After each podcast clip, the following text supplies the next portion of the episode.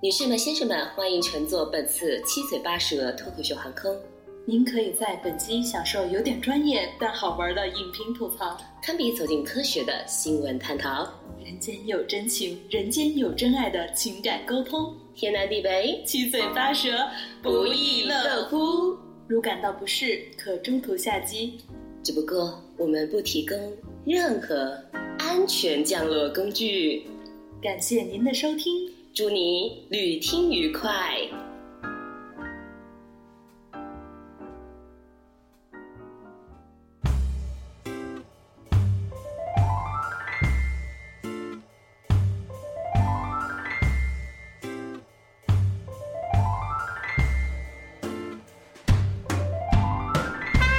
大家好，欢迎收听最新一期的七嘴八舌 Radio，我是主播淼叔。然后今天呢，我邀请了之前呃职业系列呃我采访过的一位嘉宾傅林春老师，傅老师，Hello，大家好。对，然后有呃每次开头都是有点略显尴尬。对，怎样？尴尬就尴尬，不要讲出来了。哦，我跟你讲，就是因为我不是五月份好像是我最后一期吧。就是去年的五月份，然后我就没有更新了。然后我本来嘛，以为你还有脸说，哎，我就是个小主播，就是没有多少人听的。结果我发现我还掉粉了，然后我还收到私信说你到底更不更新？好的，我我我又再再一次立一个 flag。好的，我接下来呃不超过两周，好吧，我会我会多囤一点货，然后还是依旧。就是每周五或是每周六或每周日不定期更新，反正 虽然说春春现在是嘉宾，但非常有可能会成为常驻主播，常常驻嘉宾。对，因为天天在你的上空飞来飞去，就只有你有空，其他人常常出现的飞行嘉宾。对对对，那我们进入主题好不好？好，OK OK。就是是这个样子，现在上好像是我们本来要做这一期的原因是刚好春春之前参加了一个群是吧？就是在大家一块观影的群，对吧？嗯，对对对。然后呃，没有那个其实是一个相亲群。行，我本来不想说的。对，就是一个相亲群。对，然后就里头可能会分配一些任务是吧？就是大家一起打卡看一部电影。嗯，对，就呃，可有的时候是会不定期的有一些活动，对，然后那个星期是刚好是组织观影活动，然后看了十五分钟以后，因为对方没有下载，就是主持人没有下载影片，是选择在线观看，然后网速卡了，然后那期活动就黄了。哎，那你们是在一个软件看还是？呃，用腾讯会议。哦，啊，这个不是广告，腾讯打钱，算了算了算了。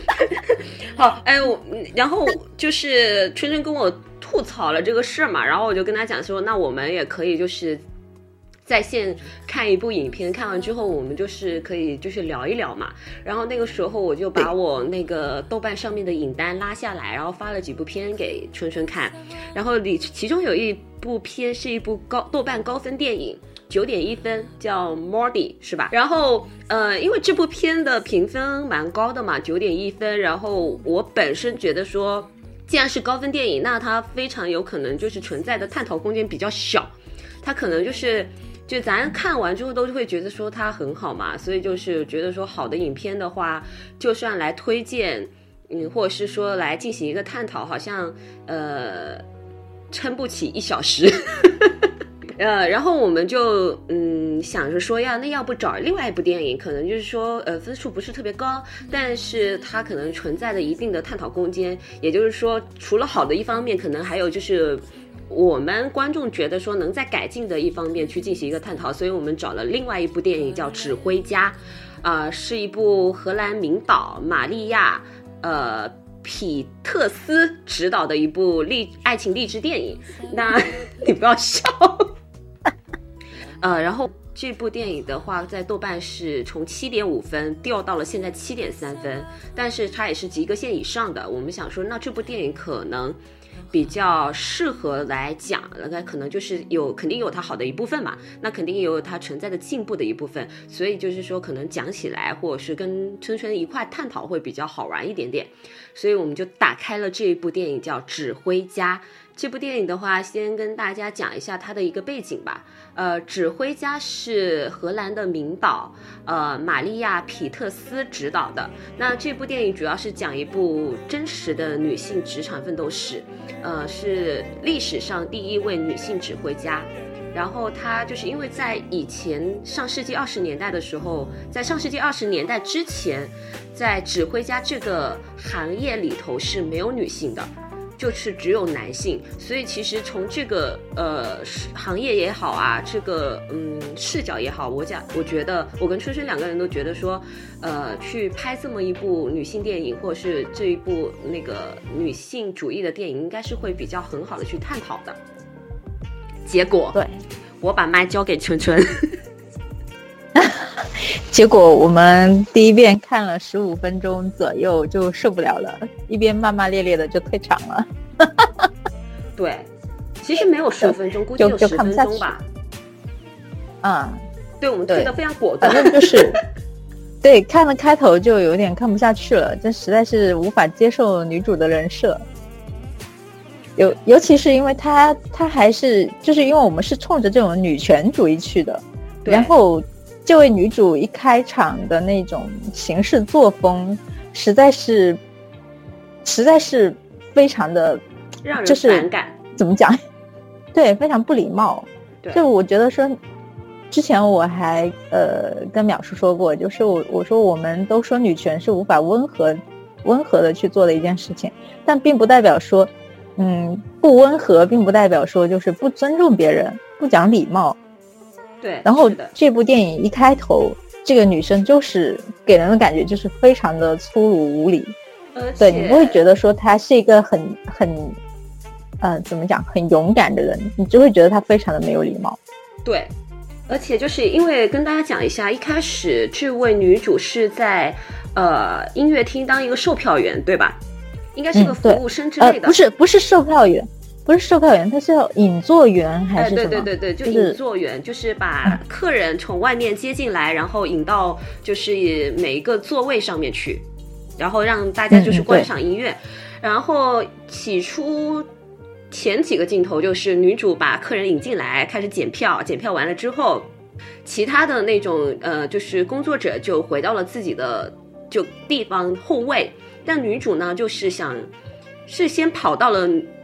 男厕所那边去是吧？对他，他一开始，我觉得他最开始就是他，因为呃，有有一个细节就是台上那些音乐家他开始调音嘛，然后那个调音的声音也挺好听的。然后他当时他正在给人家引座，结果他就回头去去听那个音乐，就完全忘记了自己的工作。对，对。然后应该离场的时候，他还站在走道上面，因为那个是一个很小的音乐厅，他站在那里非常显眼。他还站在上面，就等于说他已经妨碍到观众了。然后是他的同事把他给拉出去的。对，拉出去一开头其实就已经就就是会感觉让人感觉说这个女生特别不礼貌。对，而且没有职业素养。就是你在做的这个事情，你首先你要把手头工作做好。对，而且准确来讲，其实这个你无论他是男的是女的，你这么做就是。给观众没有一种很好好感了，就已经跟性别无关了。对对对，是的。然后接下来他就去吃饭，吃吃，突然间就跑到了地下室厕所那里，是吧？男厕所。对，我记得我在看的时候，我都没有反应过来。然后是春春告诉我说：“这女主是冲进男厕所了吗？” 我定睛一看，确实是，因为有那个男性站立的，对对，那个值。而且他其实有一个有一个处理，并不让我觉得说他是有多么的喜欢，就是指挥家喜欢音乐。因为你还记得吗？就是他不是在可能那个男厕所刚好是在那个音乐厅正下面，所以就是可能听到的音乐特别清楚。然后他就在里头就是开始在模拟指挥了嘛。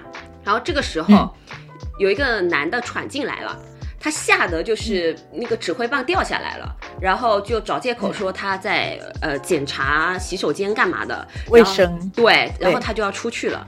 这个时候是这个男的提醒他，你东西掉了。我就是无论如何，无论他那个指挥棒是不是真的指挥棒啊，有可能是一个代替品或干嘛的，但是他从这一连贯的动作，你就没办法感觉出来他是有多么热爱这个这个音乐，或者是多么热爱指挥家这个职业。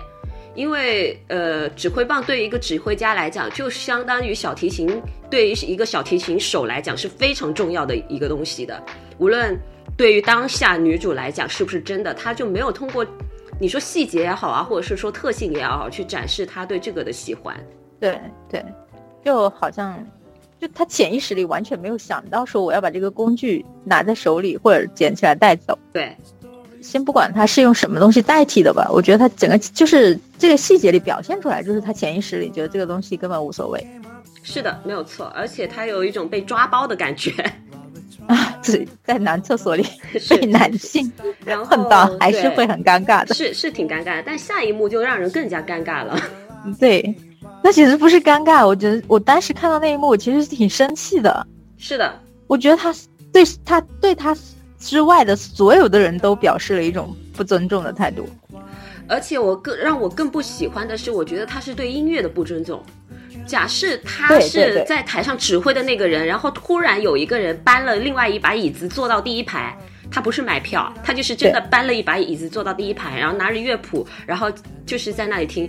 我就觉得这个环节的是，就是让人没有办法对这个主角有好感。我先强调一遍，无论这个主角是男是女，但凡他这么做，我就感觉不出来他对这份职业的喜欢了。对，对，因为他干扰到台上的音乐家。然后干扰到了观众，然后我我实在不懂得这个情节设定是为了什么，因为他那个音乐厅其实挺小的，如果他只是想要好好听音乐的话，他完全可以坐在后面最后面那里，对，是可以的，对，对吧？嗯嗯，而且对我就不懂他为什么要冲到第一排去，还坐在正中间，而且是堂而皇之啊。就是突然间拎了一把椅子，然后冲到那个第一排，然后就在过道里头，然后大家所有人都简直傻了，就是都在看他，然后指挥家扭头看了他一眼。对，那个指挥家已经很有素养了，真的就是看了他一眼以后就继续了。对，我我我觉得这个跟男台上是男生，他是女生，这个没有完全没有关系，这里根本就不是关于男女权利的。对对对。所以我看到这里我就看不下去了，是的，不行了。然后后面嘛，就是他肯定是要被赶出去的，肯定是要被 fire 掉的嘛。然后他被开了之后，呃，就是回家之后，他们一家人会去，就是一个公园听听那种演奏演奏会，就是可能就是类似于大家公益啊，或者是有一些爱好者在那里组织的。然后女主就跑去跟。在公园指挥的那个人讲说：“你知不知道你乐队里头的长号全都吹错调了？而且，反正他就是要把他的无理贯穿到底就对了。我我相信这一幕是想体现女主的乐感特别好，对吧？想体现出她的听力好、乐感好，然后她是有天赋的。但是女主角的那个演技实在是让人劝退。我讲句真的，你换成黄晓明，绝对被人喷死。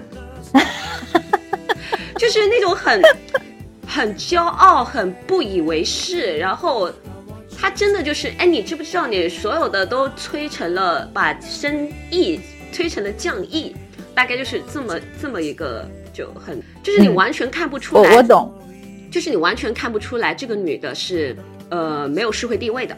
就是她，她，她的那种骄傲，跟她那种自以为是，会让你觉得说她是一个非常成功的指挥家，或者是非常成功的音乐家。我就觉得这个就不合不符合逻辑呀，不符合就是他当事人主角的那种逻辑。我之前还在评论里看见过有有呃有有读呃就是有观众说。嗯，也说到我们说的这些问题，然后有一个人跟他说，他说你不要太把这个女生的，呃，这怎么说？嗯，反正大概就是说你要把她当做一个就是那种莽莽撞撞的美国大妞，就 就很合理了。你就会觉得，呃，对，就是这种人设。呃，怎怎么讲？就是我我我是我也看到了，就是跟我们差不多，就是这这么一个评论嘛。然后里头还有可能那个人是自己本来也是学音乐的，他说拍音乐类的传记片最怕的就是内容不专业。他说这部片，因为我们后面看不下去嘛，所以我们没有把看到他爱情的那部分。他说三星全都给爱情。但是其他的真的太糟糕了。他说女主女主的演戏实在是让人尴尬癌犯，然后指挥实在没法看，而且女主的性格为什么这么的高傲？他说我去查了一下，他说他去查了一下，就是那个，因为他演的是历史上第一个女指挥家，叫哦叫安东尼亚。安德尼亚，对，就是那位女指挥家，她就是出身微寒，然后就是心怀音乐梦想，但是她在整个追梦的过程中是特别就是坚强的，就而且特别脚踏实地的那种，所以他就说他查了一下原版之后，他真的觉得女主的演技太差了，而且因为这个怎么讲，就是当时因为是上上个世纪二十年代嘛，对，那个时候。如果说一个女性是电影里这个主角这个样子的个性，我觉得她百分之九十九点九是不可能追寻到自己音乐梦想的。嗯，对不对？对。她本来就处于一个劣势的地位，然后她还这样子的个性，那所有人都会踩她的，所有人都不会给她让路的。对。所以我觉得这里这里首先就是不合理，然后就是整个设定让人讨厌。是的，就是它整个设定没有任何说服力。就你，他没有体现出来女主的那种勇气跟坚韧啊，他就是给人家感觉就是女主很无力。对，好了好了 好了，然后我我们继续说下去吧。就是我们确实是因为呃那个指挥家看不下去了，然后我们就去看了之前讲的那一部高分九点一的电影，也就是我们的 Modi 然后呃。我们也，我跟春春也是在线看的嘛。然后前五分钟，我跟春春还在讲说，哇，你看这个导演多厉害，就是才用五分钟就把所有呃，就把开头女主跟她家人的那种呃矛盾给体现出来了。然后那个戏剧的那个张力也特别的明显，就是相对而言比指挥家就是好很多，就是不得不说导演的功力很好哈。导演的功，导演我们待会也会介绍一下。那先给大家讲一下，呃，Modi 的那个。主要在讲什么？Modi 是由艾斯林沃尔什执导，莎莉霍金斯、伊三伊三霍克主演的爱情传传记电影。呃，是一部二零一六年九月二日在美国上映的。然后该片的话是真真事改编，讲述了加拿大民间艺术家 Modi 和丈夫以艺术为生的历史故事。呃，然后其实。我觉得更多其实是在一部爱情电影啊，它并没有就是把重点放在猫迪画画那里头去。那其实如果他是真的把重心放在爱情是如何改变猫迪的呃人生，然后让他成为一个非常有名的民间艺术家，那我觉得也很好。但是实际上好像并不是这个样子的。就是对百度上面的剧情是这么讲的，就是 Modi 刘易斯是一名外貌有明显缺陷的妇女，她因为是有那个关节炎症嘛，然后因为这个原因的话，她是找不到工作，同时也是被哥哥抛弃。然后之前是寄居在姨妈家，但是姨妈也对她并不是特别客气，所以她就是在一次机缘巧合之下，刚好碰见了一一位那个隐居的男士。这位男士的话是一个渔夫，是一个大字不识的渔夫。然后他刚好在聘请一个女佣，所以的话，他就是为了摆脱他原有的家庭，他就去应聘了这个女佣。然后就是在这么一个过程中，两个人产生了所谓的好感，然后，然后女主划重点，对女女主莫迪的在这个过程中，就是边在他家帮佣，边就是还是继续了他的画画。然后他的画画是被一个叫三德拉的一个女士发现了，然后他就开始跟他购买画。然后他这位聘请他为管家的男主的话，就是艾佛。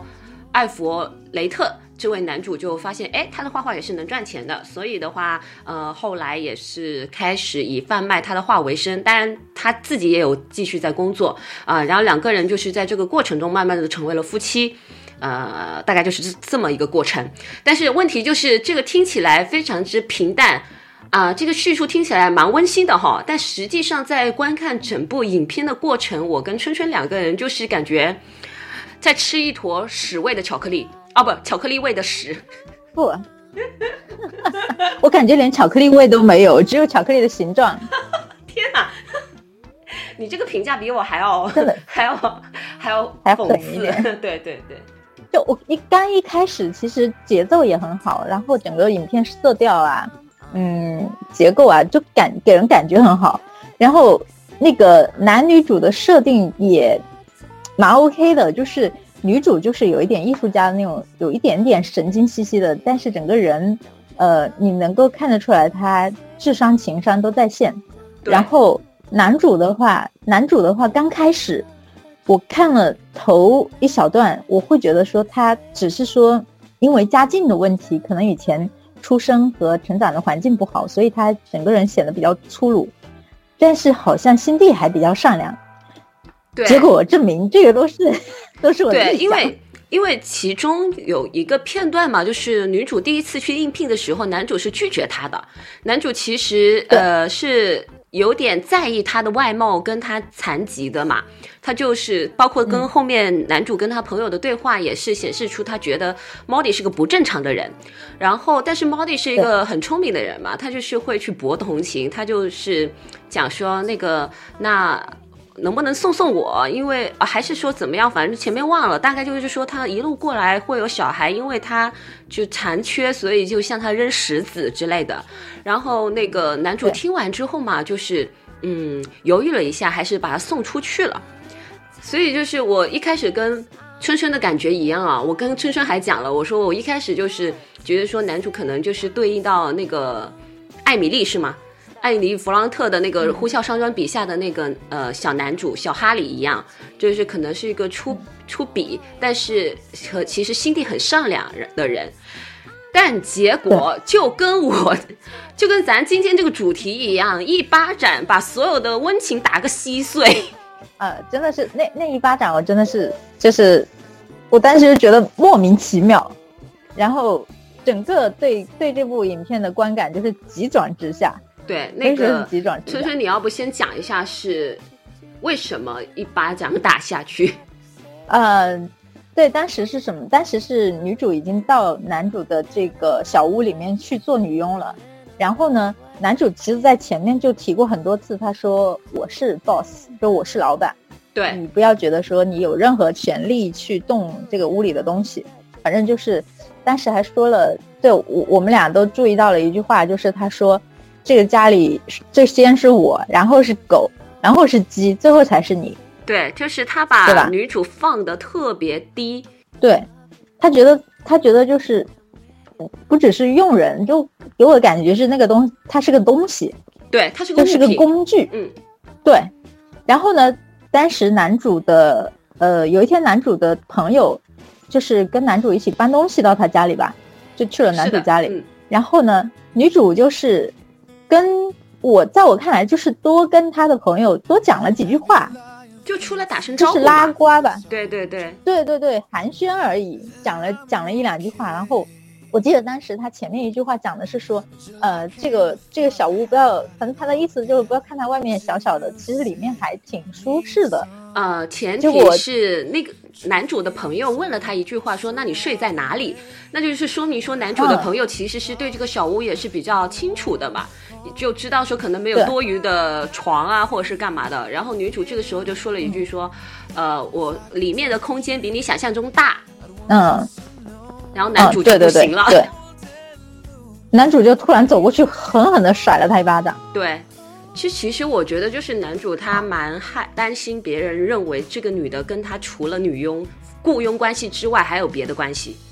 我我不知道能不能这么理解，他是不是从，就是他就是觉得这个女主是残疾的，这个女主是配不上他的，就是他不想让人，因为他后面又说了一句话嘛，说那个渔夫渔渔就是他的朋友讲的一句话说：“你这么对他，正常人没有人受得了的。”他说他就是不是一个正常的人啊。就男主就说了这么一句话，然后我听完之后就，哇，我那个火啊，我那个火真是大的嘞！我当时看他打人的时候，我真的都震惊了。我就，我我其实这个地方我不是很 get 到他究竟为什么打他。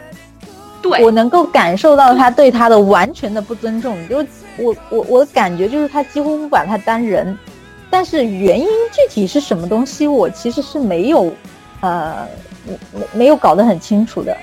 就我的理解就是他不想，因为那个时候整个镇上面都在。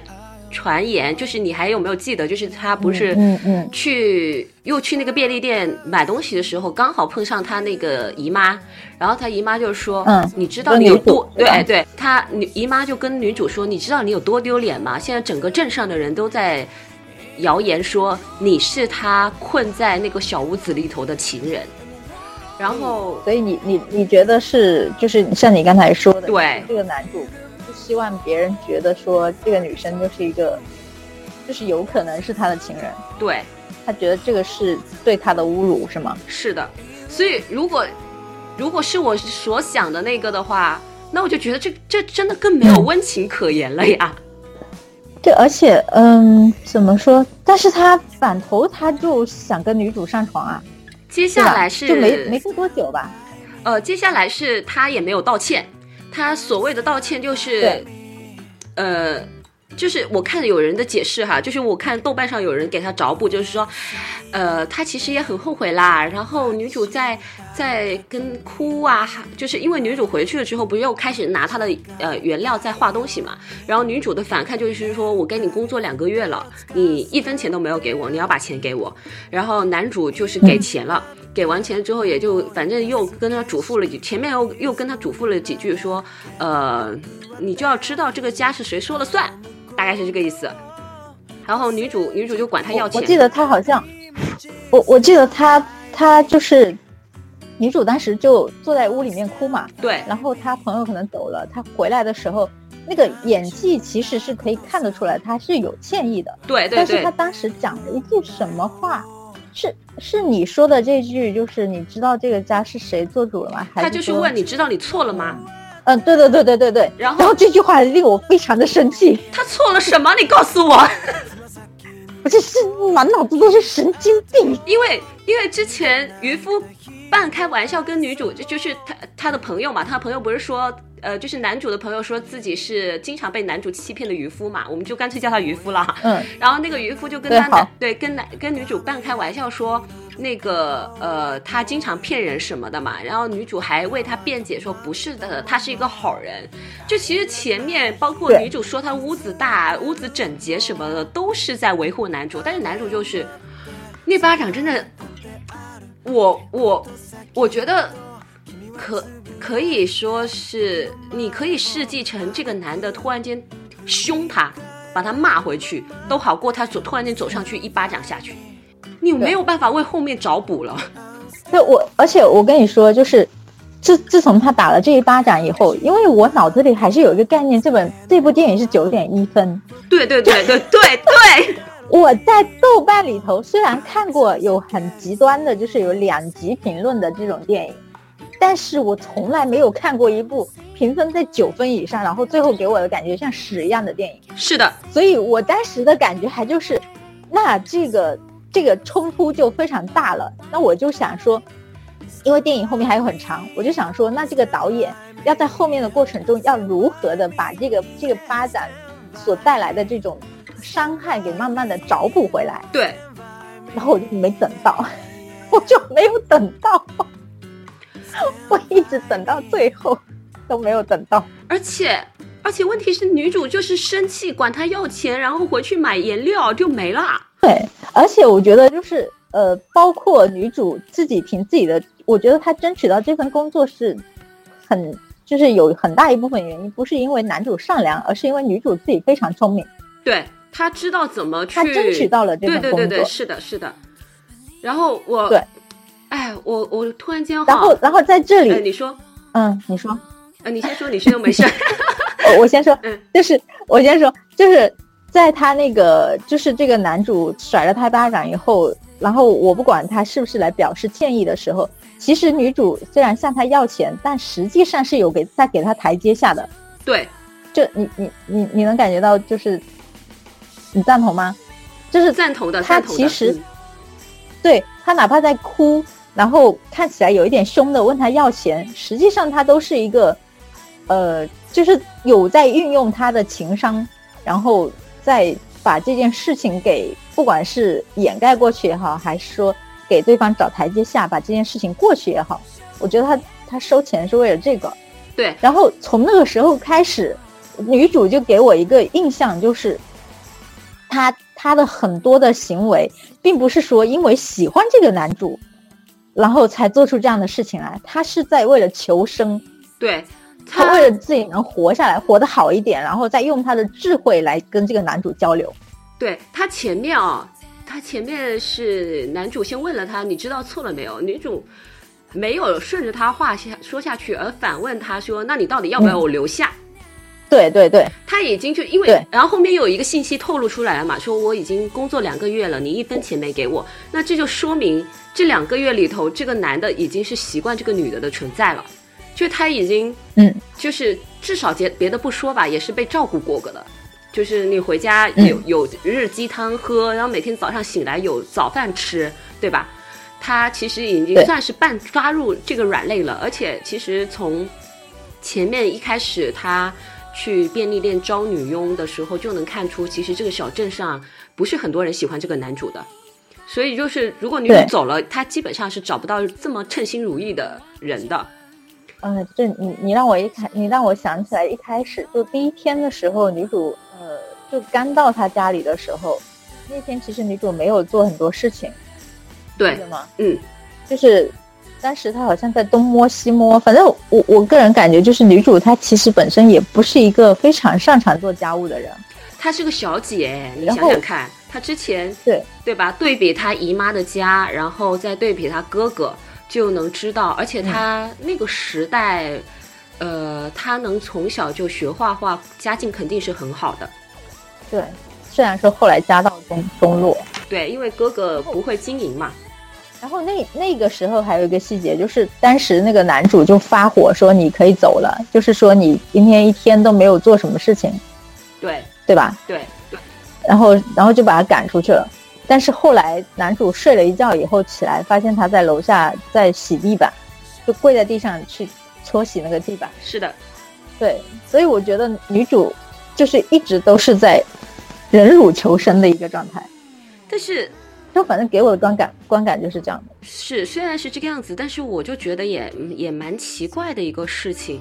呃，怎怎么去讲啊？一开始啊，我看第一遍的时候，因为第一遍愤怒的情绪占据了我的大脑，然后为了做节目，为了更好的做节目，我今天又看了第二遍。然后第二第一遍我没想通的一个事是，你还记不记得？就是当他哥哥去找他，跟他讲说，我把呃妈妈留给你的房子卖掉了，然后我把就是屋子里的东西清空了，交给你。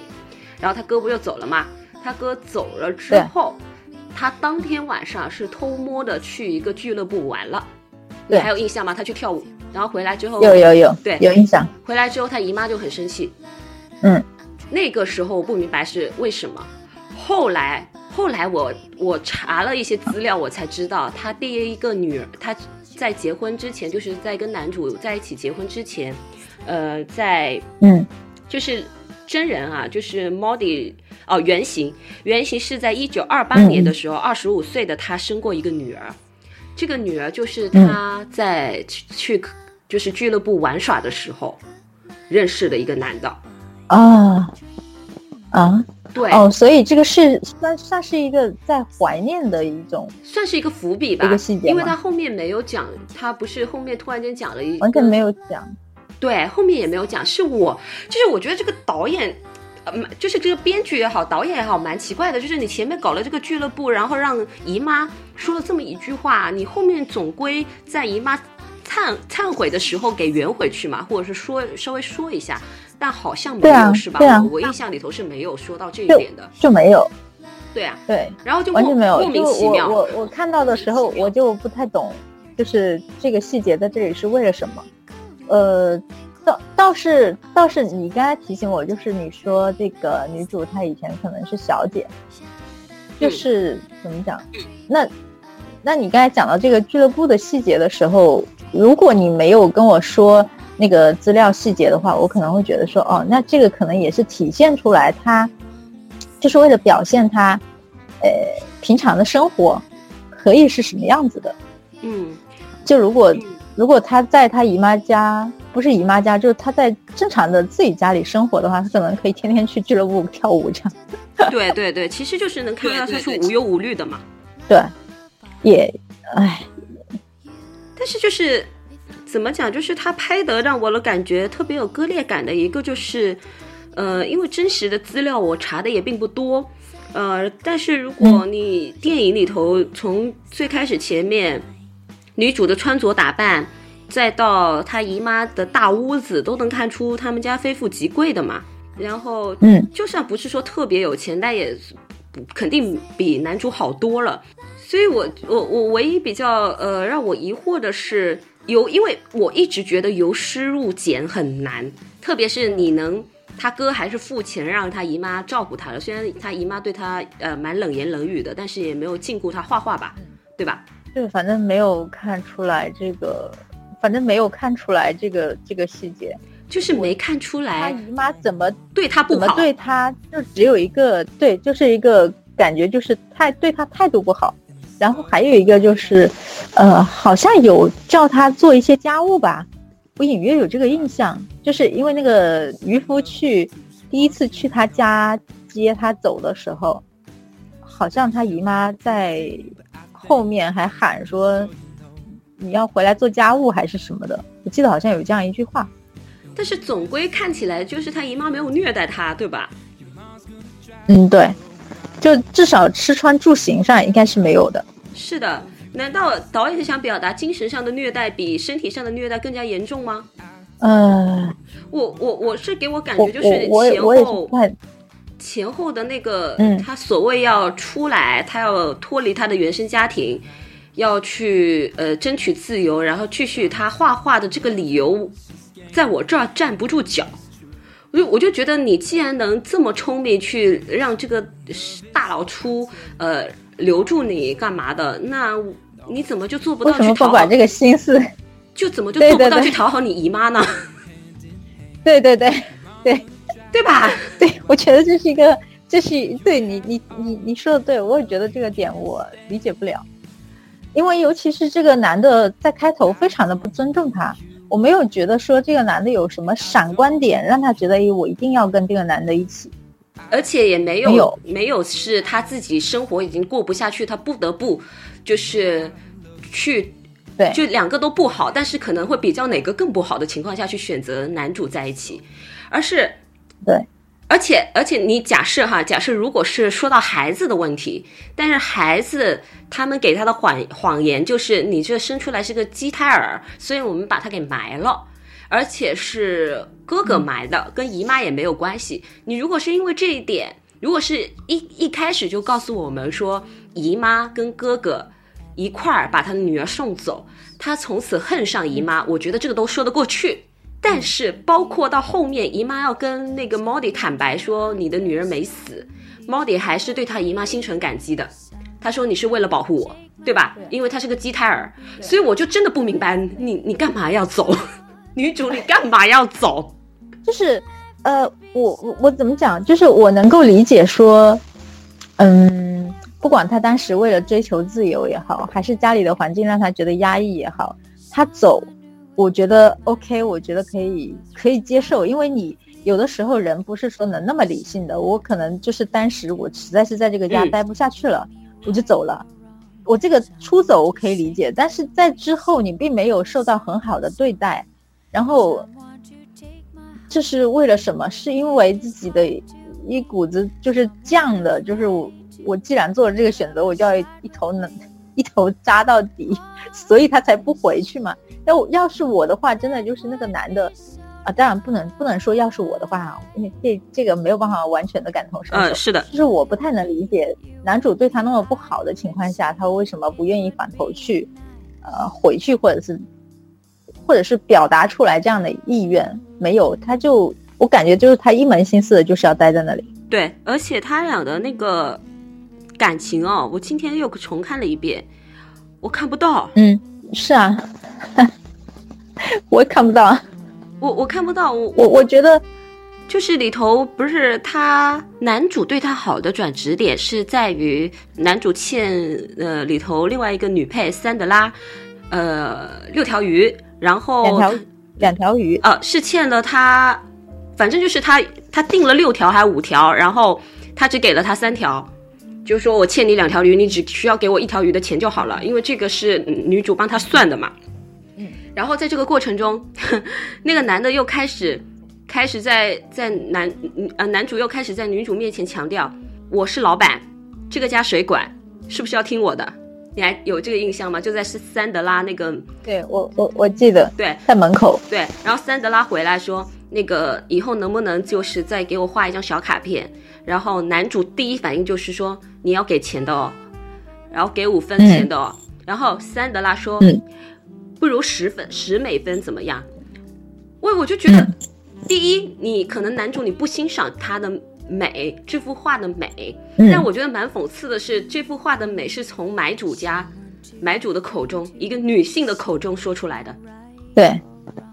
然后从此之后，然后男主就发现，哦，他除了做家务，他还能赚钱。这个转折点给我就是这个样子的，没有别的。对。对。我就是我，我也是跟你一样的感觉。我就是觉得他允许他画画，并不是因为觉得他很有艺术天赋，并不是因为觉得他画的很美，他就是觉得哎可以赚钱很好。对，因为里头其实有一个至少一一开始不是他开始在家里画画的时候，他还说谁允许你在家里画画的？然后他说你说的啊，你只要不妨碍其他，你就可以画画。他说那我告诉你角落哪里哪里不能画，我不想我的鞋子、我的衣服沾沾染上。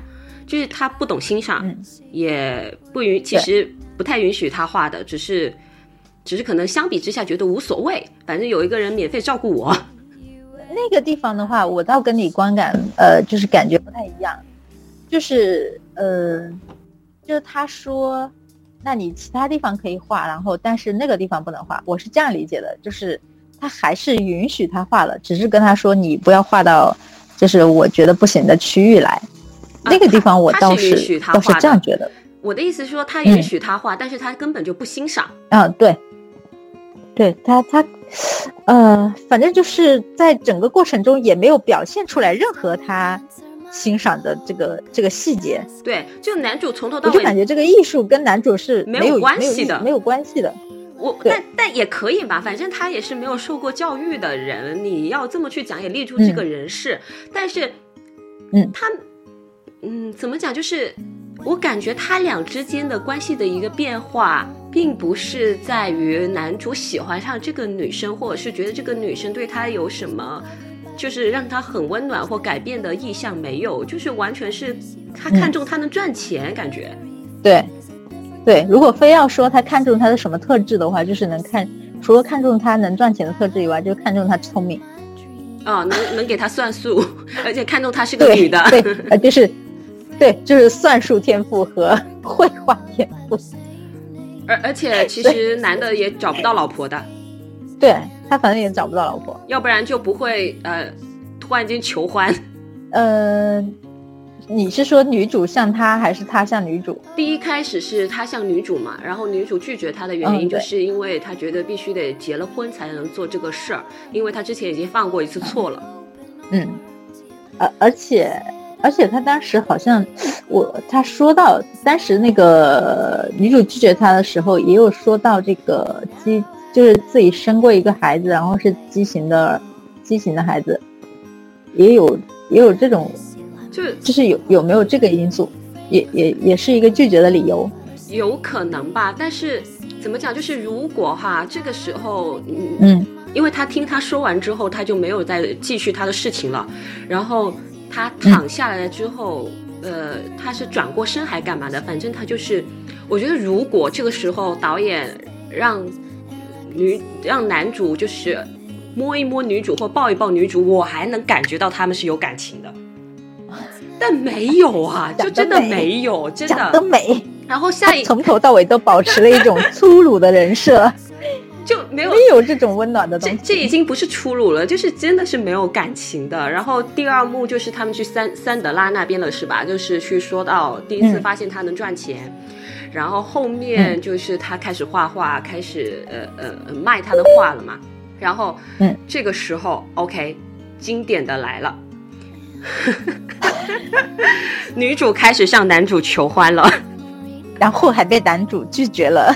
不是，我不懂他为什么突然间跟他求欢好了，求，因为前面你明明是你拒绝他的呀，你说不没结婚就不能做这个事儿，嗯，他可能是想要表示说女主这时候对男主的，喜欢已经到了一定程度吗？嗯，有可能，但是非常的突兀，因为我真的就是如果。如如果要表现这个的话，那你至少要在这个情节之前安排，就是发让女主发现这个男主的一点闪光点吧。但并没有这样的情节，所以我也是完全不能理解他为什么呃突然就觉得可以和男主上床了。其实，在女主的概念里啊，就是在这部电影里头，当然不是嗯在我们的概念里头，在这部电影里头，导演企图让我们就是觉得女主反正从头到尾都觉得男主是很好的，因为他收留了她。对，然后后面从山德拉出来了之后，男主又开始带他去买画板，买给给他做原材料什么的之类的，然后呃还开始做家务，但这所有的一切的前提建立在他的画能赚钱啊，给我的逻辑是这样子的呀。对，对我我的感觉也是这样的，我的感觉也是这样的，对，就是但是可能在导演的概念里头，就是哎女主就觉得这个男的对她特别好吧。但他的这个情节，他拍摄出来的情节没有说没有说服我，对，就是没有这个给我这种感觉。嗯嗯嗯，是的，对。然后就我我反正满脑子就是看到钱，没有看到感情。对，然后他就也就是因为这个样子，所以他就是跟他求欢了嘛，然后、男主就秒了嘛。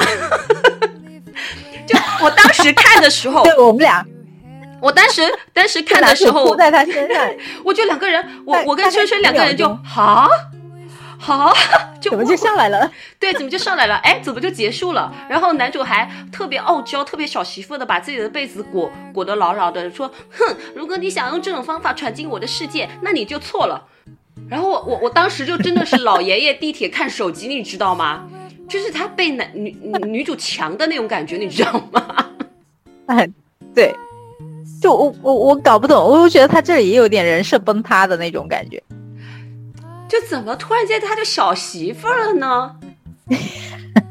然后，然后，哦，而且特别妙的一个事啊，特别妙啊，真的太妙了。就是他不就拒绝了嘛，拒绝发就进行下去，然后反正又又搂回了结婚这个事儿，然后男主反正就是又拒绝了。好的，第二天，嗯女主坐在他们家门口玩男主的狗，在撸他两只狗子，然后男主拎了两杯茶出来说：“嗯，你要喝茶吗？”然后女主跟他讲说：“我不喝，不喝你的茶。”然后男主就说：“嗯，好吧。”然 后 然后女主就说：“哼，我不明白，我们生活了在一起这么久，又睡在一张床上这么久，为什么不能结婚？”然后男主又开始很傲娇，说：“嗯，没有必要，巴拉巴拉之类的。”好，这这个时候女主来了，我喜欢你。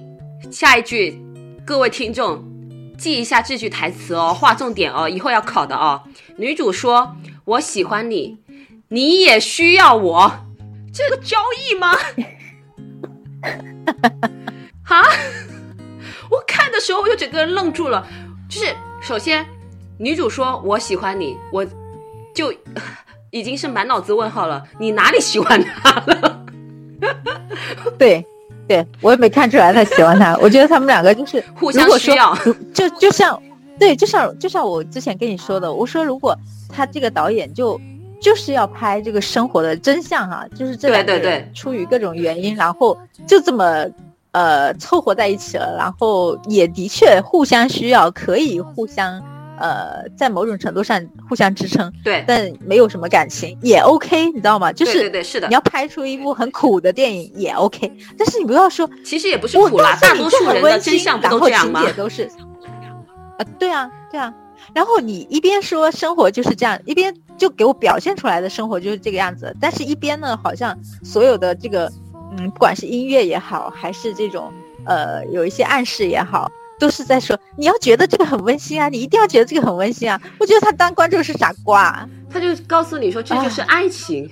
对，然后男主就是听了他说了这一句，说我喜欢你，你需要我，然后就同意结婚了。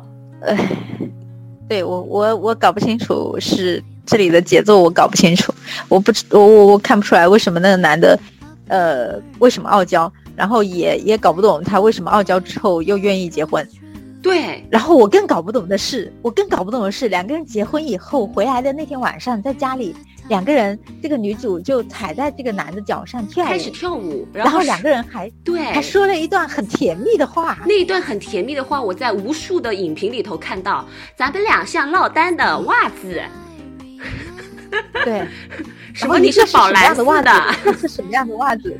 哦，我就觉得莫名其妙，因为前头都不是这样的，两个人相处，这两个人相处根本就是一种，嗯在我看来是一种很粗暴的磨合，对，然后顶多就是女主的智商情商都在线，所以她可能就一直能够在有一些比较冲突比较尖锐的场合，她能够去磨合，就给我是这样的感觉。然后为什么婚礼之后突然就变得甜蜜了？我这里完全没有懂，就这个甜蜜感觉就是给你吃屎吃太多了，还哎，对对加点糖对对对，就跟你说这是一坨巧克力味道的屎，赶紧给我吃下去，它很香的。它太割裂了，受不了真的太割裂了。前半段男主根本就没把女主当人看啊，对啊，后面只能说他，就是我觉得充其量就是说呃他渐渐的把女主当人看了，但是也并不是说非常尊重她。对，而且其实影片里头细思极恐啊，有没有细思恐极啊？就是他哥哥后来不来找他了嘛，他哥哥反问了女主说，为什么他不愿意拉电线、修水管？为什么不让让你过更好的生活？然后女主又女主已经显然被洗脑了，这是她的房子，她是主人，她说了算。然后呃，他哥跟他嗯讲说，你也可以说了算。对，然后他说了什么来着？反正他没有，他他说哦，原来我也可以说了算，就有点在反讽他哥。然后他哥就跟他讲说，嗯那你需要有一个呃，比你老公更加适合去管理你的、打理你的财产啊、财产啊什么之类的。嗯然后他就讽刺他哥说，那你是经常负债欠钱，反正就是女主就对，他被觉得说他被他哥哥抛弃了嘛，然后他就觉得他哥哥各种不好，这个当然能理解。但是问题是，你现在也没过得多好呀。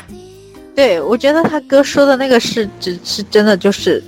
既没有电线，也没有也没有水管，尤其是当时他们已经在卖他的画了，然后而且还当时已经上过电视了，对不对？应该是蛮受欢迎的。就呃，在他哥来了之后，后面就上电视了，然后又嗯引发了另外一个矛盾，就是呃，很多人说呃，她她老公嘛，就男主看起来就不好惹，然后女主干嘛干嘛之类的，然后男主又发疯了。啊，呃，对，呃，当时是什么？就是在电视上面，呃，不是，是他姨妈，好像又是他姨妈说的。对，因为他先上了电视，然后他姨妈才在嗯。报纸跟电视上看到，然后又在那个便利店碰头的时候，感觉他们那个小镇只有一个便利店，就在 就在那个便利 店就只真的只有，哎，是是，然后他姨妈就跟他讲说你对他特别不好，然后干嘛干嘛的，然后男主回去就发疯了嘛。然后恰逢我记得让我更加不舒服的一个是他们俩在车上，女主发现她女儿其实并没死，就她姨妈，因为她她姨妈快死了嘛，然后就告诉她了，对说她说她女儿其实没有畸形，是个正常的孩子，然后被她哥哥卖了，就卖到一家好人家去了。对，现在过得很好。对，然后男主在去接，就是去算是去接他的路上吧，就跟他又在那里吵，说什么，哎呀，嗯是不是你现在也觉得我对你不好？你是不是需要更好的环境？干嘛干嘛的？反正就是在一直在发脾气。然后女主这个哎，我跟你说，有有有一句话，就是先先先插播一下，它里头有一句话我特别受不了。嗯，他说生活都是痛苦，就是意就呃不是原句是什么？他说的意思就是他整个自从我遇到你，我的生活就一直是痛苦的。对，对，这个前提让我最难受的一件事是什么？让我最受不了、最恶心的一件事是什么？女主跟他讲。我的女儿还活着，他们瞒着我把我的女儿卖掉了。但是这个女主，这个男主就说，又是你女儿，又是你的姨妈，又是你的哥哥。哎呀，你只在乎你自己，到底谁只在乎你自己啊？所以那个女主就就摔门走掉了。对啊，就其实我到后面都不怎么生气了，因为无所谓了，觉得啊，就这个样子。对对，就你们人设就是这个样子的，你知道吧？就是 OK，你很符合你的人设，就就是这样的。我只有看到甜蜜的。好像很温馨的片段的时候，我会觉得莫名其妙。而且后面男主看到令人生气的片段时，已经 OK 了。然后他不就走了嘛？然后他还说：“啊，你走了我就解脱了。”然后豆瓣上好多人说：“哎呀，他只是害怕失去他，所以才说这种瞎话。”我想啊，讲真的，就是如果我能，好，我退一万步，我能理解男主的害怕，我能理解男主的害怕。但是一个正常的对自己的老婆有一点点怜惜的。在听到他老婆讲我的女儿并没有死，是被送走了，第一个反应不应该先安慰吗？对啊，或或者哪怕哑口无言，就沉浸在他的感觉里。对他只记得他自己，对，然后还说了说什么？你自从你来到我的生活，我的你自从我认识你，来到你来到我的生活，我的生活就一直是痛苦的。对，我对这句话我非常的受不了。这句话跟那那句说家庭地位我最大，然后是狗再是鸡，你是最后。一样让我恶心啊！对，对，而而且男主的转变也是很恶心的，就是因为女主下车了之后去找三德拉嘛，跟三德拉大概度过了一段时间，没有写男主就这个过程是怎么的哦，就是有一个镜头，就是男主自己躺在床上，然后看了一下女主给他俩画的画，然后哦，下一个镜头就是他去找他了。好像他有在什么一个芦苇丛里面吗？还是啊？对对对，我记得有一个情节。对，但那个情节我也没看出来他在干嘛，反正说服不了我。意思。然后反正就就莫名其妙去桑德拉家，然后两个人坐在长椅还是秋千上面。对，秋千，然后又开始和好了，又很温馨了。而且而且女主就像你说的，一直在给他找台阶下。对，女主当时就去握他的手，呃。说了一句什么？可能类似于就是“你是我今生最重要的人”之类的这样的一句话。呃，在前面是男主跟他讲说：“你跟他是好朋友吧？你在他家也住的够久了，是不是要回来了？”然后女主突然间跟他讲说：“你看天边有一朵云，像不像那个一个胖女人，一个秃头的胖女人在冲着你放屁？”嗯。然后男主说：“我看不到。”嗯。然后女主跟他讲说：“你看他在看你。”男主这个时候说了他全片里头最恶心的一句话。我看不到他，我只看到你。就是我我我觉得这个男主是在在一个粗鲁的渔夫和文艺青年之间，就是无无缝切换，就突然就切换了。我就每次当他变成一个呃不是文艺青年，是文艺中老年的时候，我都是觉得莫名。我我打个比方啊，肯定可能不是特别准确，但是。这个时候的男主给我的感觉像萧红的第一任老公萧军，是什么？就是文艺，但我家暴。啊，我没记错的话，我记得肖军是这个样子的，也是家暴过萧红的。嗯，很好，文艺但很家暴，我觉得这个可以作为男主的标签，非常的贴切。我就我就我就整个人疯了。他他他文艺的他文艺的这个情节其实只有几个，嗯，两三个大概吧。嗯，然后婚礼前后，对，还有就是这个来桑德拉家和好的这一段，是的，然后就是拿那个推车推他嘛，对，拿拿推车推他，倒还蛮久之前对。的事情了，嗯，就是发现他会画画之后，就是拿推车推他嘛，你不会画画之前，你哪里看得到他拿推车推他呀？都是他推着车子走在前面，然后女主一直就是有一点跌跌撞撞的在后面跟。对啊，有很多个镜头是这样的。是的，所以这我就不明白这个，有的时候那个光影就是镜头下面的光影还挺漂亮的，然后我不知道导演要表示什么，我不知道他要表达什么？我不懂。对，然后他不是一直就是身体不好嘛，但是他还每天都要坚持画一幅画，然后关节炎也蛮严重的，到老年的时候，他的手都没法握那个笔了。但你也没看到男主就是让女主说你别画了。对他最后女主重病，就是最后到医院里来的时候，他还说，呃，他还说你病了，你都不告诉我，你骗我。哦，对，你身为你身边最亲密的这一个人，而且只有家里只有这一个人，你都看不出来。对啊，你还要甩锅说是你骗我，所以我不知道你病得这么重。而且他明明病倒了，倒在雪地了。对啊，唉。所以这部片到底温馨在哪呢？我反正没看出来。我我我我如果要给他写同人的话，就是在女主那个给桑德拉卖出第一第一副那个十美分的小卡片的时候，我就要让他跟桑德拉私奔。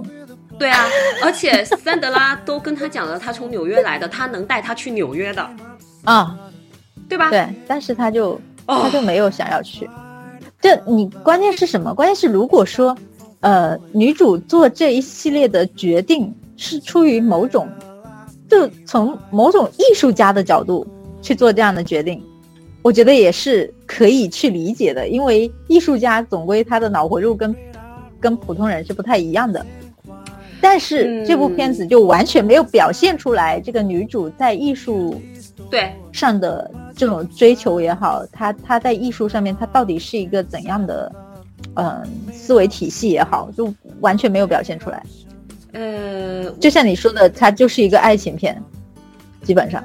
就是假设我们，因为我们前面看女主为了逃脱她所谓的原生家庭，然后呃，利用自己的高情商，呃，还有自己的智慧，就是住到男主家里头。那如果他是以男主为跳，就是。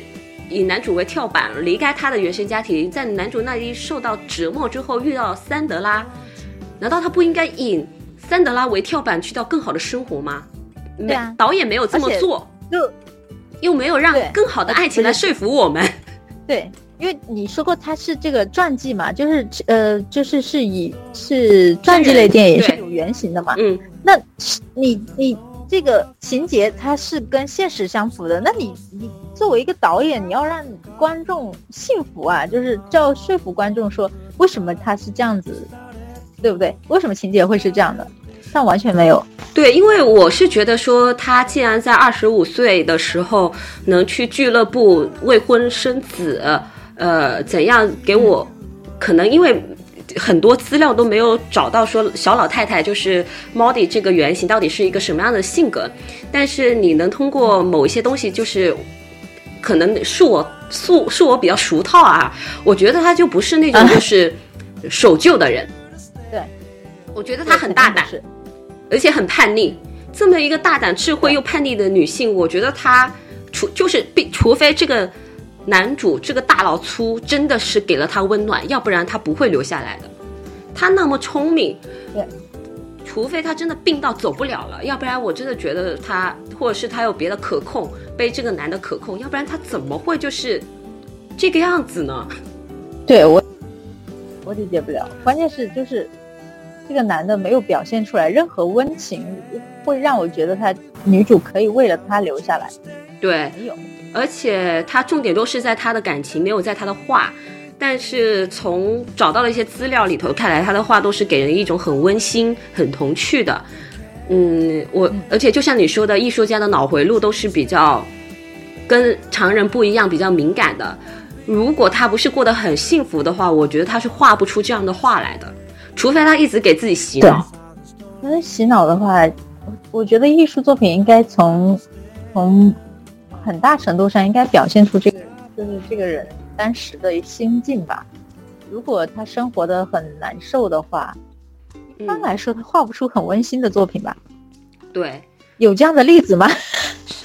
对我，我就是没看到。然后就是现在我找到的一些资料拼凑起来，就是很多人说，就是我看到豆瓣就是打打那个一星的人吧，说就是站着他没有，他俩没有小孩。所以才敢拍出这么一部丑化别人的电影，说她老公在现实采访中是一个很绅士亲切的人，但电影却把他拍成一个粗暴的恐怖的恶棍。嗯但是呢，我又在另外一个评论里头找到这么一句话，是也是一个豆瓣的一个呃那个观影的人讲的，说那个呃有一个加拿大的作家写了一本就是小说吧，就传记型小说，然后作家是本地人，说小时候随他母亲就是走访过莫迪的夫妇。莫迪这对夫妇，然后他说他对男主是有严厉的批评的，说他自私粗暴，利用妻子，甚至怀疑他是否真的爱她，因为第一他没有改变，改善他的生活环境，让他在没有电的供应的小屋里头继续作画，对吧？然后，嗯，在拆除小屋的时候，人们甚至发现地板上有成堆的阿司匹林盒子，他强迫他每天都要画两张画，却控制所有的收入。他死的时候，家里被发现现金有两万。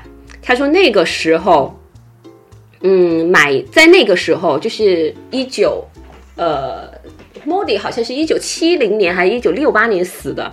说一九七几年的时候，在那边的小渔村，一栋三房的小房子价值大概是四万三，也就是说两万能买到一个很好的别墅的。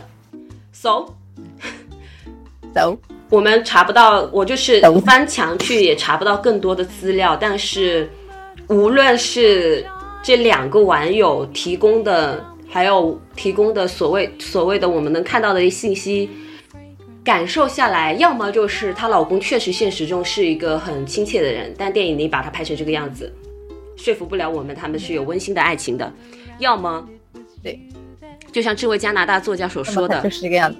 他确实就是电影所拍成这个样子的，但是你告诉我它是一部温情的电影，你更加说服不了我们。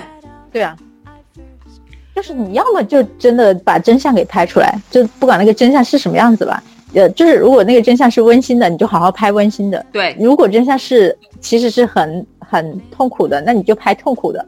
你不要觉得就这个导演就让我觉得他的本质是痛苦的，就是两个人呃可以说就是莫迪挣扎求生的一辈子，然后就非要给他套个温情的牌子。是的，我我是觉得，嗯，艺术来源生活，但要高于生活嘛。有一些东西你可以稍微处理一下的，但是他现在给我处理下来就是很尴尬，我我就是很割裂。其实前面你是一个呃大小姐，然后你看就是她姨妈好像也没有，反正在电影里头没有看到她姨妈有小孩。对吧？包括她姨妈最后就是生病的时候，感觉也是花自己的钱去雇佣别人来照顾她。那其实假设他姨妈真的没有小孩，他讨好他的姨妈，可以继承他姨妈的家产吗？Maybe，对不对？对，对，就至少说在活的时候可以是活得比较好的。对，但是他选择就是不要留在那里，那他可能就是受不了他姨妈每天的冷嘲热讽，或者是精神打压，甚至是因为那个小孩的事情，他自己女儿的事情没有办法去原谅姨妈。OK，都能接受。但你从对吧？一个温室直接去到一个没电供暖的小屋，你不断你不但要去适应这个环境，你还要适应一个可能家暴你的人。对，然后你跟那个家暴你的人互相治愈啦。我还看到一个评论问说，呃，他他也不喜欢这部电影，他说如果莫蒂不会画画呢？哎，他问了一个问题，如果他不会画画会怎么样？对对啊，我我觉得嗯，他可能连婚姻都没有。对啊，然后我当然这个故事可能也不会有，是的，是的，是的。呃，我看到有一条评论是，呃，是这么写的，他说，呃，豆瓣这么高分，我也是惊了。我们换个想法，一个来自农村的大老粗找了一个住家的女佣当老婆，不就是一个免费的白嫖吗？对 对，抬手但是就打，但是想骂就骂说。可可以说这是前期，但后期好像就是因为女主天天都在画画，所以家务大部分好像都是那个男的来干的，对。反，正好像他是这么讲的，对，但是这个倒是另说，对，然后反正呃查到的资料就是维基百科上面讲的是，上上面讲的对那个男主就是原型啊，呃，老太太的老公描述还是比较呃正面的，就写着说他呃收留了他，然后鼓励他画画，给他买颜料，然后甚至就是一开始不太同意把他的画售卖出去，只是作为小贺卡赠送。后来是他发现了他有商业价值，才开始就是说用售售卖来就是售卖他的画。并且说，就是因为考虑到他身体不好，一直都在他，一直是他在做家务，就是维基百科上面讲的。对，但是在电影里头是男主做着家务，还扭头跟女主说：“你不会因为会赚钱、会画画赚钱就不做家务吧？” 哎呦，村村，我们干嘛要看这部电影？那问你？啊，我的天啊！我记得我第一第一那个第一天看完的时候，我转头，因为其实那时候挺迟了的，对不对？我们好像看到十点多吧，看完差不多要十一点了，所以我们才没录音。对，对，然后我实在是受不了了，我觉得我被被被梗的受不了，我还跑去看那个小排球去了，看看排球少年去了。我需要一点热血的美好的东西来洗一下胃。对我也是刷了 B 站，我 就疯狂的刷 B 站，看了一些比较嗯愉愉快的东西。就是怎么讲，这部电影是二零二零一六年拍的嘛，然后除了就是这个评分高，我们要讲回了这部导这个导演，这个导演是我蛮欣赏的一个导演。这个导演是呃一个英国的女导演，然后她最最著名的一部代表作叫《纸匠情挑》。是，就是去呃，我不知道你有没有看过《小姐》，没看过。小姐是那个韩国翻拍这部片的，然后去年是去二零一九年还是二零二零年忘了，反正就是得了很多奖。它大概讲述了一个呃女孩子从小被自己的呃舅舅还是叔叔啊，就是。养在家里，然后不让他出去，然后这个叔叔蛮变态的，就是经常干让他看一些色情的小说，就强迫他看一些黄色的小说。然后后来嘛，就是为什么呀？就是他他的人设就是很变态。然后这个可可怜的小姑娘就是从来没有走出这个庄园，然后就是在家里过着暗无天日的生活。然后某一天的话，是这个小姑娘，呃，家里闯进来一个教她画画的一个男士。但这个男士呢，其实是一个贼。他听说这个小姑娘，因为小姑娘的那个叔叔，呃，叔叔还是舅舅，好像是舅舅，就是他他那个变态的舅舅是，呃，没有膝下没有孩子的，所以他将来的嫁妆就是将来的家产就是这个小姑娘的嫁妆。所以呢，他就是想办法要娶这个小姑娘。他为了娶这个小姑娘，就安排他的另外一个同伴是一个女生，呃，这个女生来做他的女仆。结果他俩就成为一对了，就是这个小姑娘跟这个女仆成为一对了。嗯，啊，对对对，是这么一个故事。然后这个是根据莎拉沃特斯的同名小说，呃，叫《荆棘之恋》，就是改编的。然后这个是 BBC 拍的，首播是在二零零五年。然后是导演跟。导演就是刚刚说的那个艾斯林沃什，跟那个原著的作者一块改编的，然后是，嗯，就是其实蛮女性主义的，然后又是讲到就是，呃，LGBT 群体，就是同性恋群体这一块嘛，就其实小姐根本就不傻，到底谁在谁在反杀谁都不知道，大概是这个样子的。然后后来就是被韩国就是改改编了，然后我就去查了一下这个导演嘛，然后这个导演的话拍的片都是蛮。怎么讲？就是有有一丝丝诡异。他还有一部代表作是零八年的一部短片，名字叫《雏菊花环》，讲的是，呃，一一对夫妻，就是自己的女儿去世之后，他们搬到一个偏远的爱尔兰小山庄，然后收养了一个患有自闭症的孤儿 Daisy。然后 Daisy 在英文语境里头的意味是雏菊，所以这个这部片叫《雏菊花环》。然后 Daisy 是因为她原生的父母就是惨死，所以受到呃特别大的惊吓，然后不与人交流。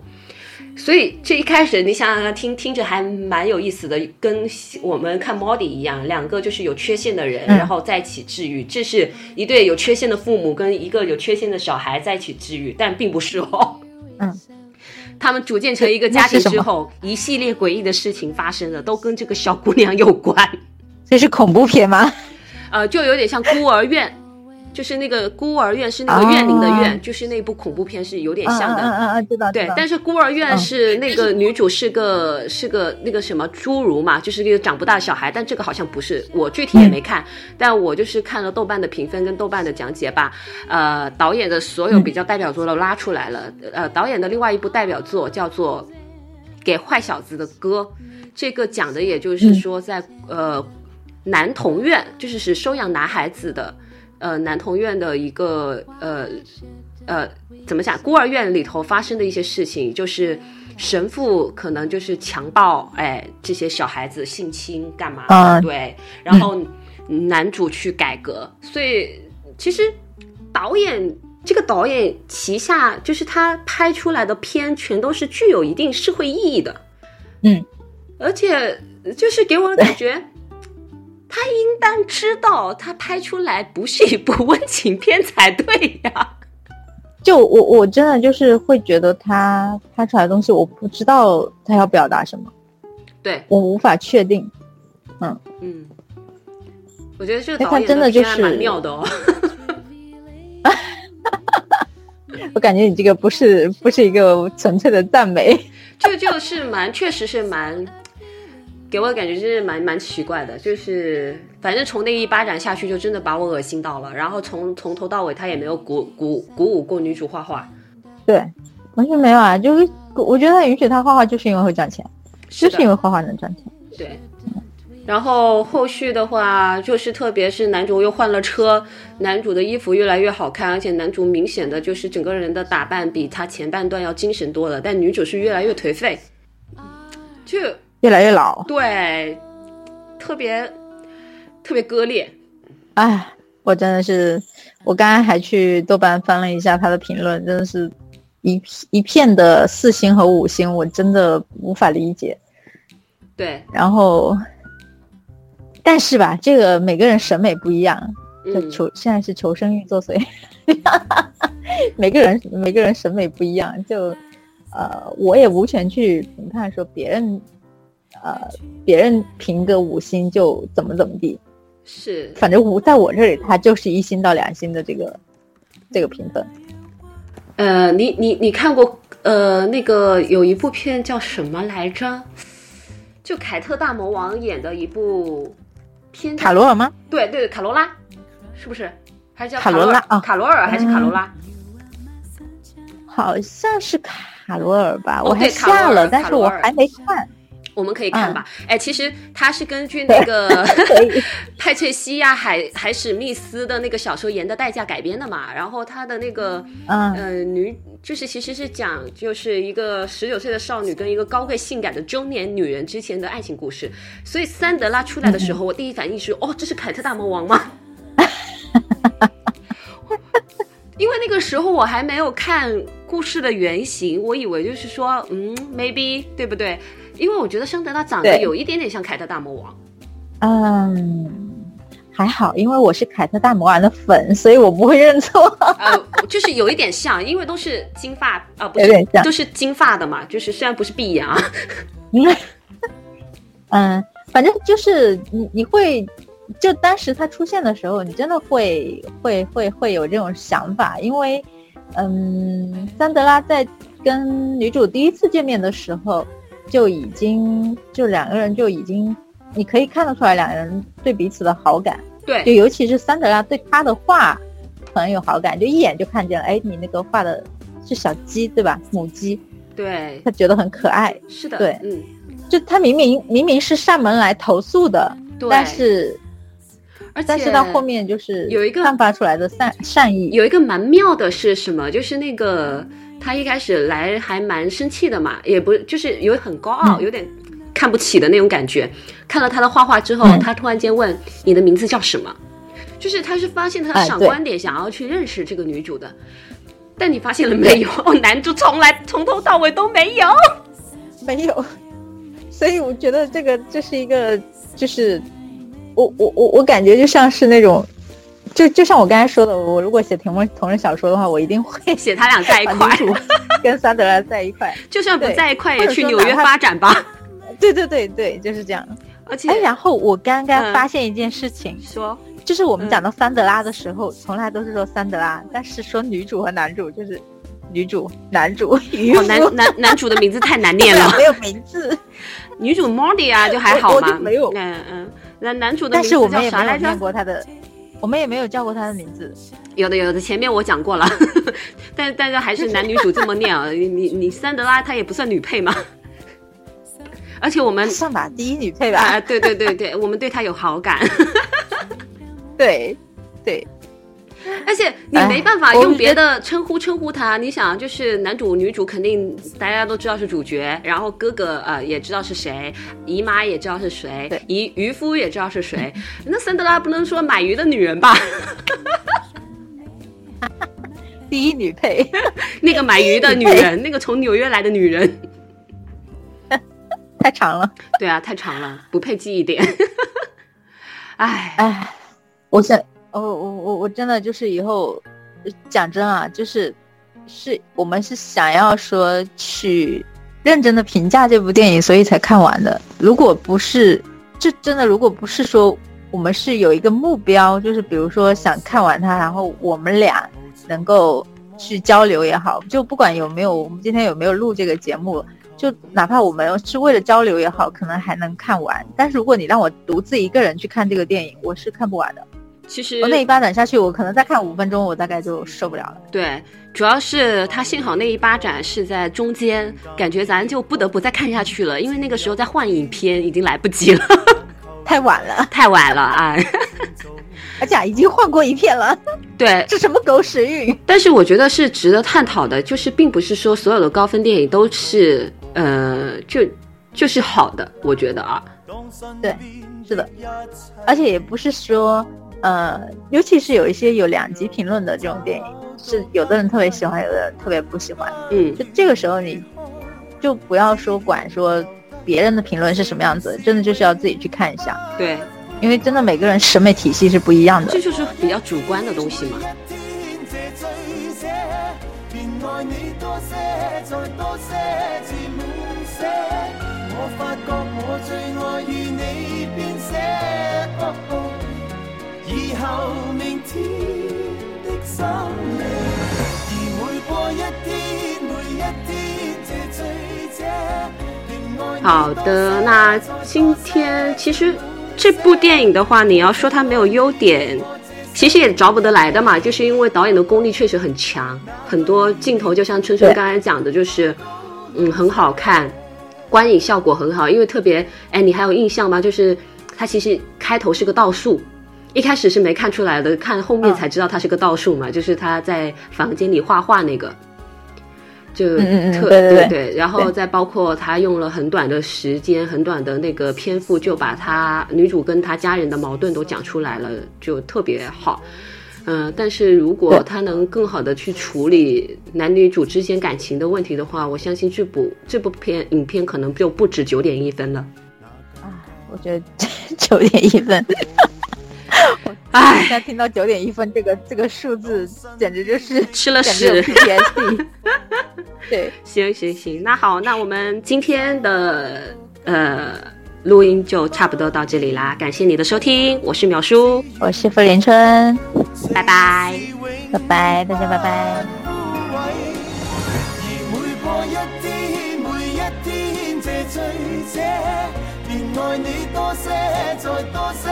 而每過一天，每一天，這醉者，便愛你多些，再多些，至滿瀉。我發覺我最愛與你編寫。哦哦以後明天的深夜，而每過一天，每一天，这醉者，便愛你多些，再多些，至滿瀉。我最愛你與我這生一起。哦哦那句明天高路斜。哇而每过一天，每一天，这醉者，便爱你多些，再多些，至滿瀉。我发觉我最爱与你编写。哦哦以后明天的深夜，而每过一天，每一天，這情深者，便爱你多些，然后再多一些。我最爱你与我这生一起。哦哦那句明天风高路斜。